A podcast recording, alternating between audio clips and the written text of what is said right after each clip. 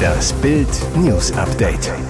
Es ist Samstag, der 5. August und das sind die Bild Topmeldungen.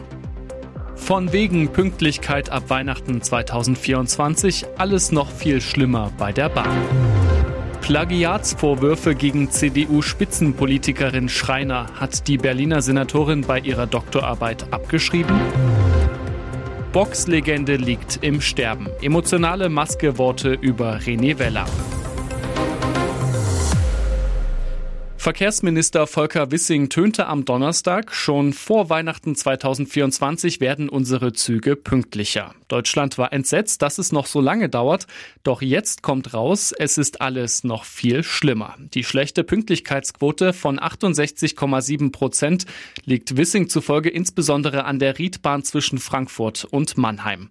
Jeder siebte Fernverkehrszug in Deutschland müsse durch diesen Abschnitt. Ist der Ende 2024 saniert, gebe es den ersten Hochleistungskorridor. Ab dann wird es schon besser, behauptet Wissing. Doch Karl-Peter Naumann, Ehrenvorsitzender des Fahrgastverbands ProBahn, sagte Bild, dieses Versprechen ist nichts als heiße Luft. Nur weil zwischen Frankfurt und Mannheim die Gleise saniert werden, sind die Züge in Berlin, München oder sonst wo in der Republik nicht pünktlicher. Hinzu komme, dass seit Jahren Neubaustrecken geplant seien, mit deren Bau aber immer noch nicht begonnen wurde, so Naumann weiter.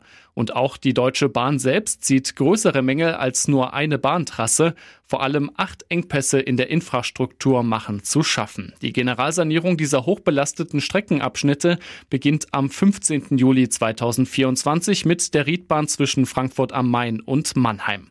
Danach folgen die Strecken Hamburg-Berlin und Emmerich-Oberhausen. Das ist aber erst für 2025 geplant. Die Sanierung weiterer Strecken stimme die Bahn derzeit noch mit dem Bund ab und könne sich deshalb dazu erst nach Abschluss der Gespräche äußern, so ein Sprecher zu Bild. Auch deshalb glaubt Karl-Peter Neumann von ProBahn nicht an eine deutlich pünktlichere Bahn bis Ende 2024. Der Fahrgastverband erwartet frühestens 2030 bundesweit Pünktlichkeit. Neuer Plagiatsverdacht gegen eine CDU-Politikerin. Manja Schreiner, seit April Senatorin für Mobilität, Verkehr, Klimaschutz und Umwelt im Berliner Senat des regierenden Bürgermeisters Kai Wegner. Die 45-Jährige soll bei ihrer Doktorarbeit abgeschrieben haben, offenbar ohne die Quellen korrekt anzugeben. Die Top-Juristin hatte 2007 an der Universität Rostock promoviert. Auslöser der Vorwürfe ist ein Gastbeitrag des Frankfurter Professors Roland Schimmel. Er hatte am Donnerstag in der neuen juristischen Wochenschrift über Recherchen der Plagiatsprüfer von Froniplug Wiki berichtet. Professor Schimmel zu BAMS. Weit überwiegend handelt es sich bei den im Froniplug-Wiki dokumentierten Textparallelen um sogenannte Bauernopfer. Beim Bauernopfer wird in einer wissenschaftlichen Arbeit entweder Text wörtlich abgeschrieben und dabei werden die Anführungszeichen vergessen oder der übernommene Abschnitt ist länger, als es den Anschein hat, weil die Fußnote eben nicht am Ende, sondern in der Mitte des kopierten Texts steht. Eine Sprecherin von Senatorin Schreiner sagte Bams, sollten sich hinreichende Zweifel an der Doktorarbeit von Frau Schreiner ergeben, würde sie die Arbeit überprüfen lassen. Martin Heidingsfelder, Gründer der Plagiatsplattform Froniplug Wiki, hat sich die bereits dokumentierten Seiten der Dissertation von Manja Schreiner angesehen. Sein Fazit, Frau Schreiner macht bei ihren Plagiaten gravierende Fehler. Nach seiner Auffassung wird der Doktorgrad ziemlich sicher entzogen. Große Sorge um den ehemaligen Boxer René Weller. Auch Henry Maske ist betroffen. Maske zu RTL bei jemandem, den man glaubt zu kennen, berührt es persönlich doch weitaus mehr. Natürlich, René ist noch viel zu jung, um schon gehen zu müssen. Das sind auch meine Gedanken. Seit 2014 ist der ehemalige Champion an Demenz erkrankt. Sein Zustand verschlechtert sich immer mehr. Gut geht es ihm schon lange nicht mehr. Seine Frau Maria zuletzt in Bild. Mein René hat seine Reise schon angetreten. Er liegt fast nur noch im Bett und schläft sehr viel. Er kennt mich meistens nicht mehr. Für den Fall, dass sie ihn nicht mehr pflegen kann, die physischen und psychischen Belastungen zu hoch werden, hat sie ihn bereits in einem Hospiz angemeldet. Maria Weller jetzt zu Bild. Ich habe meinem René gesagt, dass ich loslasse und ihn gehen lasse. Ich habe mich bei ihm für das wunderschöne Leben bedankt. René hat im Moment noch mit einer Lungen Lungenentzündung zu kämpfen und hatte am Samstag etwas Fieber. Maske sagt über Weller, für das Profiboxen in Deutschland war René während der 80er von großer Bedeutung. Seine besondere Art in und außerhalb des Ringes unterhielt sein Publikum. Weller gewann in seiner Karriere 52 von 55 Kämpfen, wurde zweimal Europameister. Mit Won't Forget These Days gelingt Fury in the Slaughterhouse 1990, drei Jahre nach der Bandgründung in Hannover, der erste Mini-Hit. Die Band wird von da an zu einer der wichtigsten Deutsch-Rock-Formationen der 90er Jahre. Doch erst jetzt, nach einer bewegenden Geschichte, stehen sie ganz oben. Fury, wie die Fans die Band kurz und liebevoll nennen, sind mit ihrem neuen Album Hope auf Platz 1 der Albumcharts eingestiegen. Sänger Kai Wingenfelder jubelt auf Facebook. Wir drehen am Rad die kleine Kellerband aus Hannover, die damals davon geträumt hat, mal in die Charts zu kommen. Jetzt knapp fünf Millionen Alben später die erste Album Nummer eins.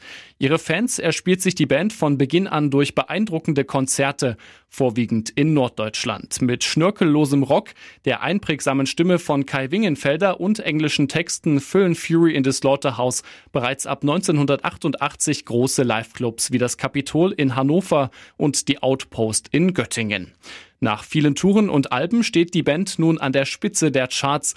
Die laufende Open-Air-Tour ist in vielen Städten ausverkauft. Für Thorsten Wingenfelder eine großartige Reise, die noch viele Jahre weitergehen soll. Und jetzt weitere wichtige Meldungen des Tages vom Bild Newsdesk.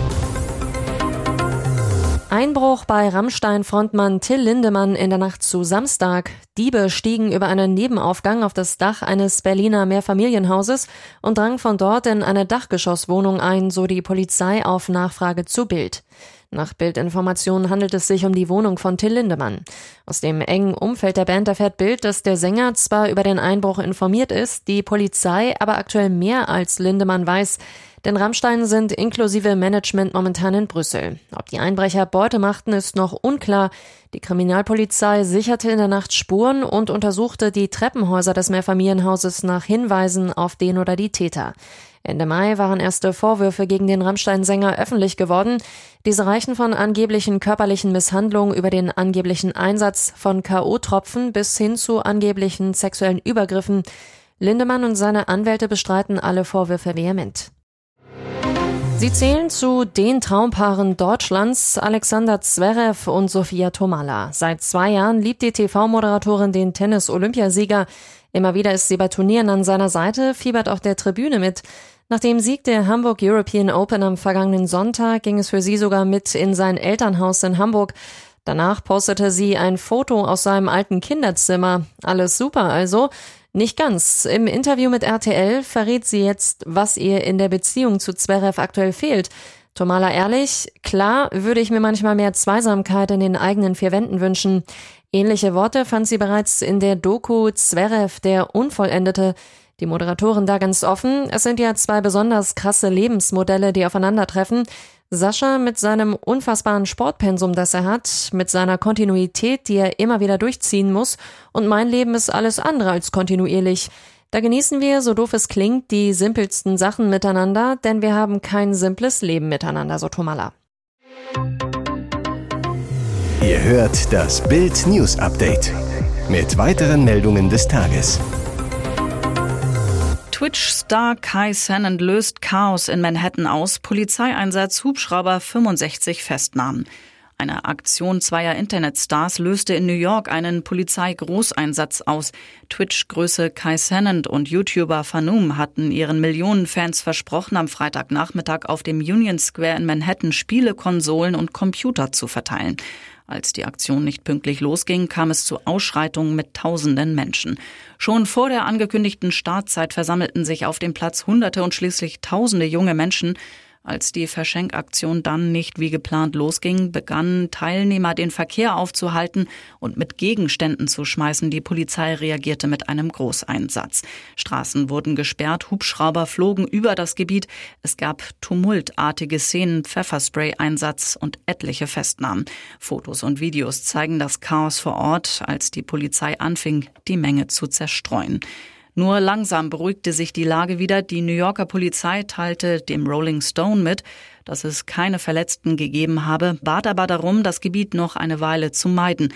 Rund 65 Menschen seien festgenommen worden. Twitch-Star Kai Sennett übertrug einen Teil der Aktion per Livestream.